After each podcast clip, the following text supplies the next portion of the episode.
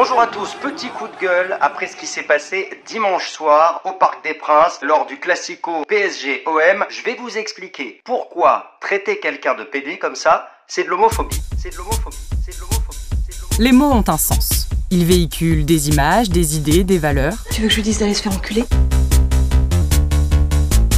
Choisir un mot, c'est choisir une représentation de la société. C'est Les mots ne font pas tout, mais ils ont des oreilles. Je suis ravie de faire partie de cette aventure qui est avant tout humaine. Vous écoutez Les mots ont des oreilles. Un podcast réalisé par Léa Liagre et produit par Chiznan.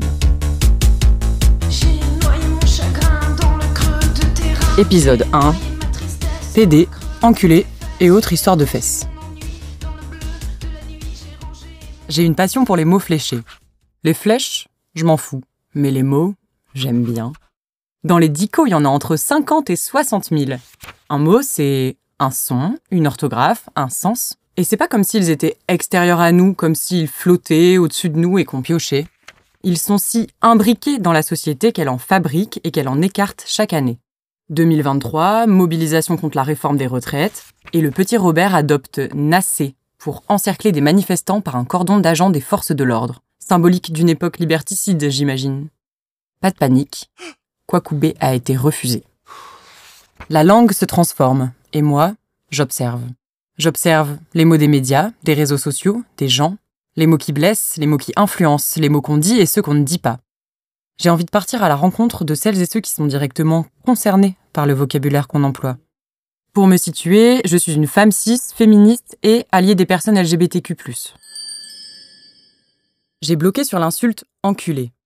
Sur l'utilisation d'enculé et de PD en tant qu'insulte pour rabaisser, pour vexer l'autre, ou pour râler sur une entité palpable ou pas palpable. On est construit euh, euh, comme être social par ses, avec ses mots. Isabelle Garcin-Marou, enseignante chercheuse en sciences de l'information et de la communication. Et donc, euh, on les entend dans l'enfance, même si les parents essayent au début de ne pas nous les faire entendre, mais en fait, on les entend dans la rue, on les entend à l'école. Euh, donc, on a une, une- une longue culture et une longue proximité avec des mots qui sont des mots qui servent à soit se défendre, soit attaquer, soit manifester ce- sa distance avec l'autre. Donc, la construction que nous avons, c'est une construction euh, qui évidemment intègre des normes de genre, mais qui est une construction qui est au très long cours et qui démarre euh, dès le moment où on va commencer à manier le langage.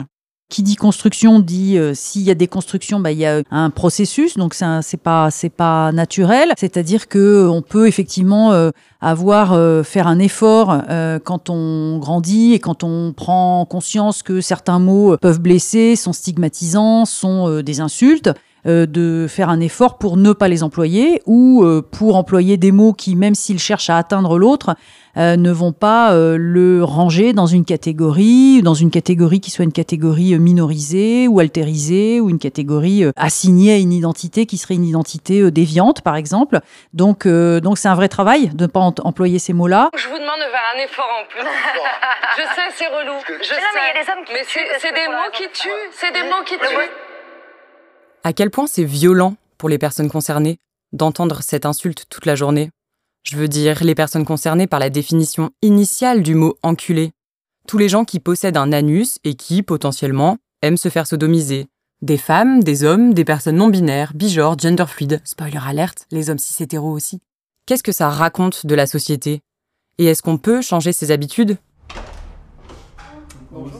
Ça va? On se fait la bise, Moi, je m'appelle Francesco, je suis écrivain et je suis queer, gay. Pour toi, est-ce que c'est le mot enculé qui est homophobe par définition? Je pense que les mots, il n'y a pas de censure liée au, au mot. Il y a des censures liées aux intentions. Ça, c'est différent.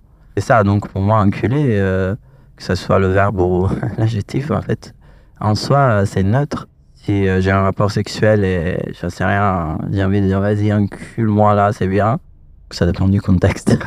Et en fait, qu'est-ce qui est dérangeant dans le fait d'utiliser les mots comme enculé, PD en tant qu'insulte dans l'espace public? Bah, euh, ce qui est dérangeant, c'est comme si on faisait partie d'une sous-catégorie. Et donc, euh, à partir de, de quand, en fait, euh, on traite les gens comme ça? Moi, j'utiliserais le mot hétéro comme un insulte, par exemple. je propose de criminaliser les insultes homophobes et de rendre euh, légal l'utilisation du mot hétéro, mais avec une connotation euh, d'insulte, quoi. Demain, je me réveille et je vais commander un café euh, à côté où le, le mec c'est un hétéro. Je dis bah sale hétéro, fais-moi un café. Et pourquoi les mots sont si importants? On a des mots qu'on utilise comme ça sans trop y réfléchir et en fait c'est gênant. À partir du moment où on donne forme aussi au monde par la parole à travers les mots, là il y a une responsabilité. La question du langage est une question assez euh, importante. Et je pense que hum, c'est comme, quand on, a envie de se doucher, euh, que tu fais toute la démarche pour aller te doucher.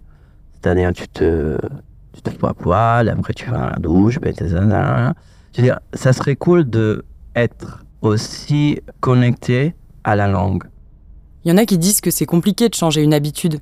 Qu'est-ce que tu leur répondrais?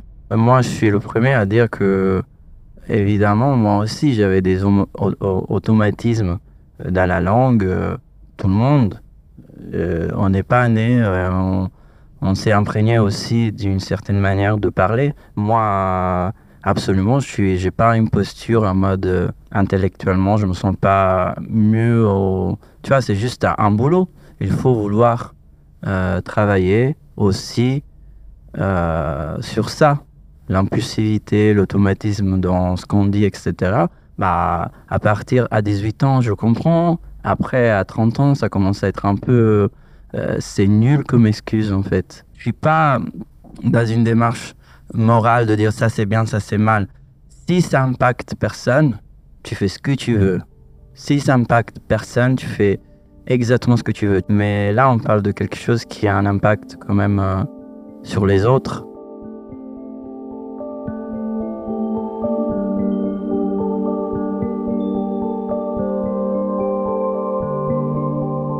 Au moment où je vous parle, on est en octobre 2023. Et le dernier rapport SOS Homophobie relate une agression anti-LGBT tous les deux jours. Et c'est sans compter celles qui ne sont pas relatées. Des attaques répétées, verbales ou physiques. Aujourd'hui encore, on meurt en raison de son orientation sexuelle ou de son identité de genre.